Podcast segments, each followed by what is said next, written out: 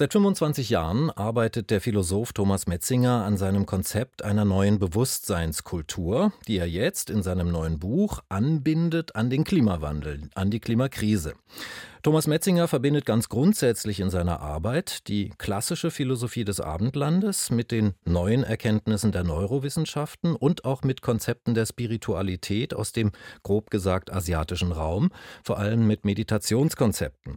Sein neues Buch heißt Bewusstseinskultur, Spiritualität, intellektuelle Redlichkeit und planetare Krise.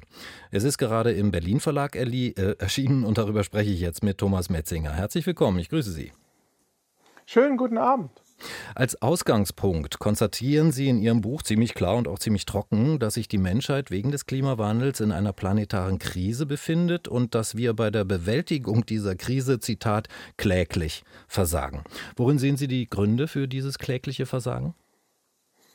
Die Klimakatastrophe ist eine neue Art von Katastrophe, mit der wir bisher nicht konfrontiert worden sind. Und zwar ist es erstmal eine Katastrophe, die in Zeitlupe abläuft.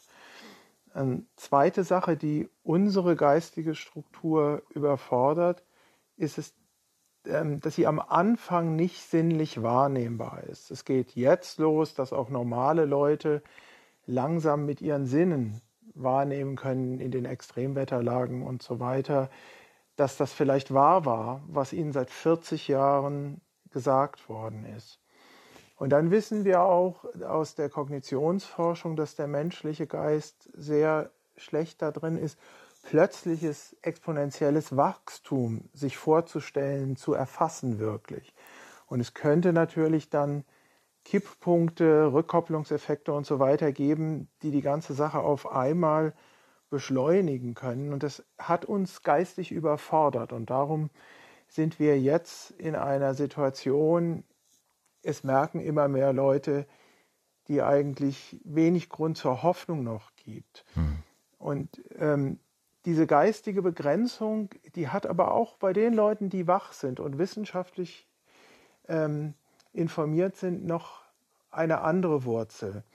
Was Nicht-Physiker nicht verstehen, ist die Trägheit der physikalischen Systeme. Das ist so, wie wenn man auf der Autobahn fährt und Sie nehmen bei 100 den Gang raus und den das Fuß vom Gas und lassen das Auto einfach rollen. Sie könnten sogar den Schlüssel umdrehen und den Motor ausmachen. Das rollt noch sehr lange weiter. Und genauso wäre es, wenn wir morgen alle CO2-Emissionen auf Null brächten.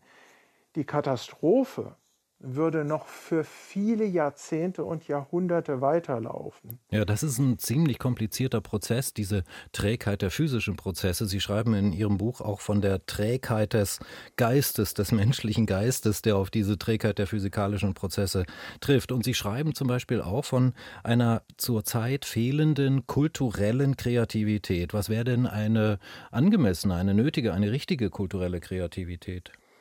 Also erstmal müssen wir uns von diesem Zweckoptimismus lösen, dass wir alle so tun, als könnten wir, wenn wir uns wirklich anstrengen, diese große Transformation wirklich noch schaffen.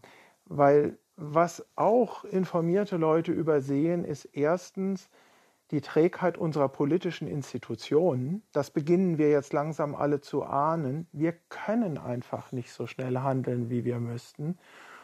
Und dann natürlich auch die Trägheit unserer über Millionen Jahre evolvierten Gehirne. Teile dieser, unserer Gehirnarchitektur sind starr. Und äh, das hat eben dazu geführt, dass wir müssten jetzt sehr schnell sehr schöpferisch werden. Hm. Weil, das hat eigentlich auch jeder kapiert, ist, wir müssen aus dem Wachstumsmodell raus. Aus dem neoliberalen ja, immer weiter wachsen, immer weiter ja. wachsen, wachsen, wachsen, ja, okay. Mhm. Genau. Und das verstehen, also das ist aber eine rein intellektuelle Geschichte. Äh, die Frage ist, wie könnten wir denn eine Kultur schaffen, die es attraktiv macht, das Wachstumsmodell zu verlassen.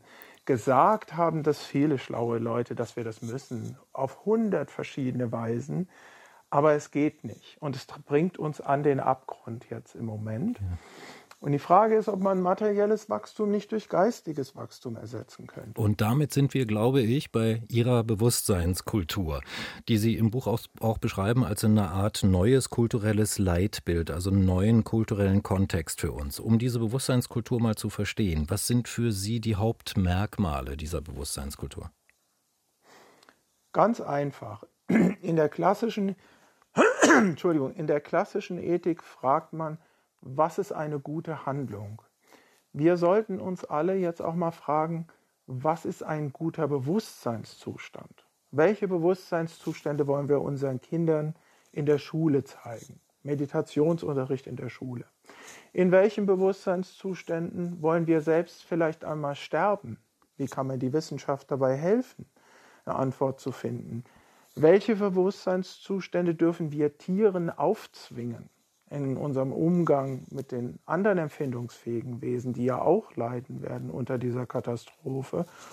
Oder auch so Fragen wie, gibt es Bewusstseinszustände, die illegal sein sollten und bleiben müssen, sagen wir mal wieder Heroinbewusstseinszustand, und gibt es aber andere, die positiv sind, die wir fördern wollen, in unsere Gesellschaft integrieren, mit dem Ziel, einfacher leben zu können, auszusteigen aus dem Wachstumsmodell. Ja, Herr Metzinger, im Buch beschreiben Sie Ihre Bewusstseinskultur als emanzipatorisch, als antiautoritär, als ergebnisoffen. Sie habe keine politische Agenda, schreiben Sie da zum Beispiel. Sie sei kein moralisches System.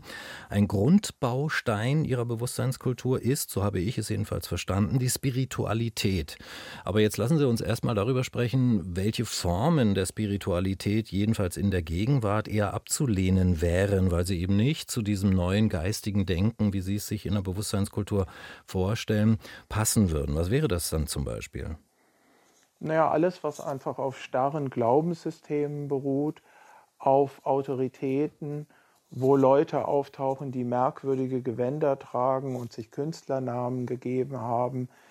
Die Frage ist, also es gibt viele praktische Fragen für die Bewusstseinskultur, ja, sowas wie äh, vernünftige Drogenpolitik, äh, Meditationsunterricht in der Schule, Social Media und so. Es gibt aber auch eine Tiefendimension. Und ich glaube, diese Tiefendimension, die brauchen wir.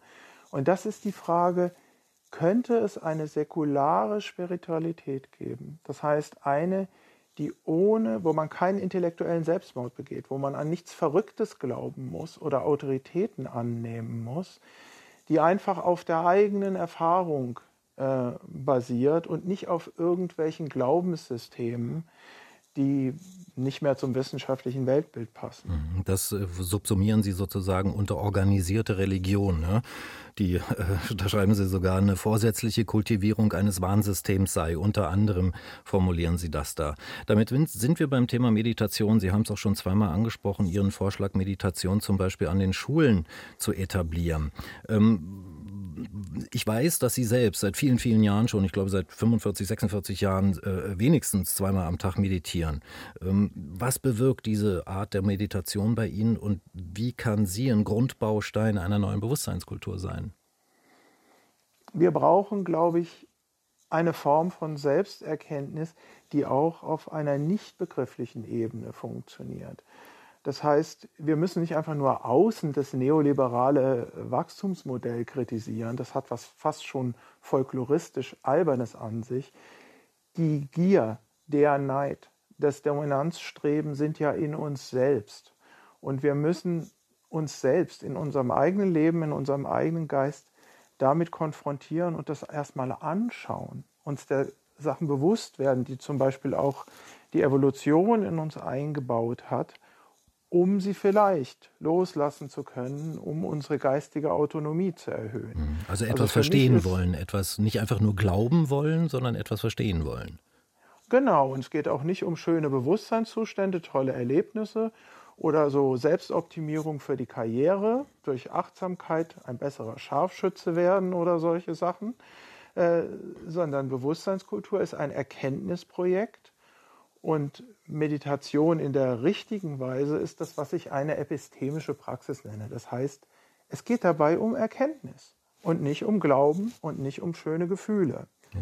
Und ich denke, das fehlt uns ein bisschen und es könnte in dieser dramatischen Krise jetzt vielleicht hilfreich werden. Ja. Erkenntnisprojekt haben Sie jetzt gesagt. Nun ähm, schließt sich da für mich die Frage nach der Alltagstauglichkeit an. Ne? Ich bin der Meinung, dass eine Mehrheit der Menschen gerade in Deutschland jetzt versucht, einfach nur irgendwie durchzukommen, zu arbeiten, die Familien durchzubringen, die steigenden Preise, Miete, Energie, Lebenshaltung und so weiter zu bewältigen.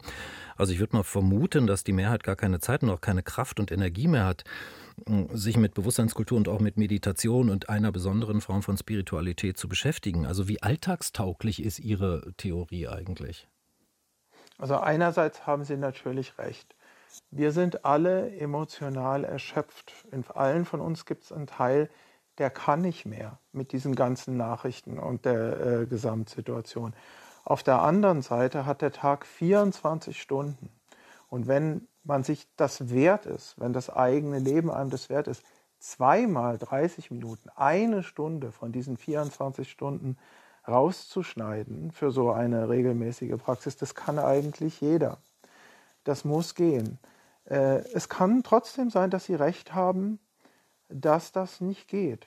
Mir geht es in dem Buch einfach nur darum, erstmal eine Diskussion darüber anzufangen, was das Richtige sein könnte, was das Richtige wäre. Ob wir das dann schaffen, ist noch eine ganz andere Frage. Das ist die richtige Frage, ob wir das dann schaffen werden. Auf jeden Fall wäre die Bewusstseinskultur, so wie ich es jedenfalls nach dem Lesen Ihres Buches verstanden habe, ein ganz wichtiger Baustein erstmal, um uns darüber klar zu werden, in welcher, in welcher Situation wir eigentlich stecken und wie wir vielleicht da rauskommen könnten. Herr Metzinger, ich danke Ihnen für das Gespräch und für den kurzen Einblick in Ihre Theorie, die sich ja speist aus äh, der Philosophie des Abendlandes, aus den Neurowissenschaften, aus der Spiritualitätsdiskurs. Habe es ja eingangs schon gesagt. Ich danke Ihnen für den kleinen Einblick. Ich danke Ihnen. Der Philosoph Thomas Metzinger über seine Idee der Bewusstseinskultur und über sein neues Buch, gerade im Berlin Verlag erschienen. Es heißt Bewusstseinskultur, Spiritualität, intellektuelle Redlichkeit und planetare Krise im Buchhandel für 22 Euro.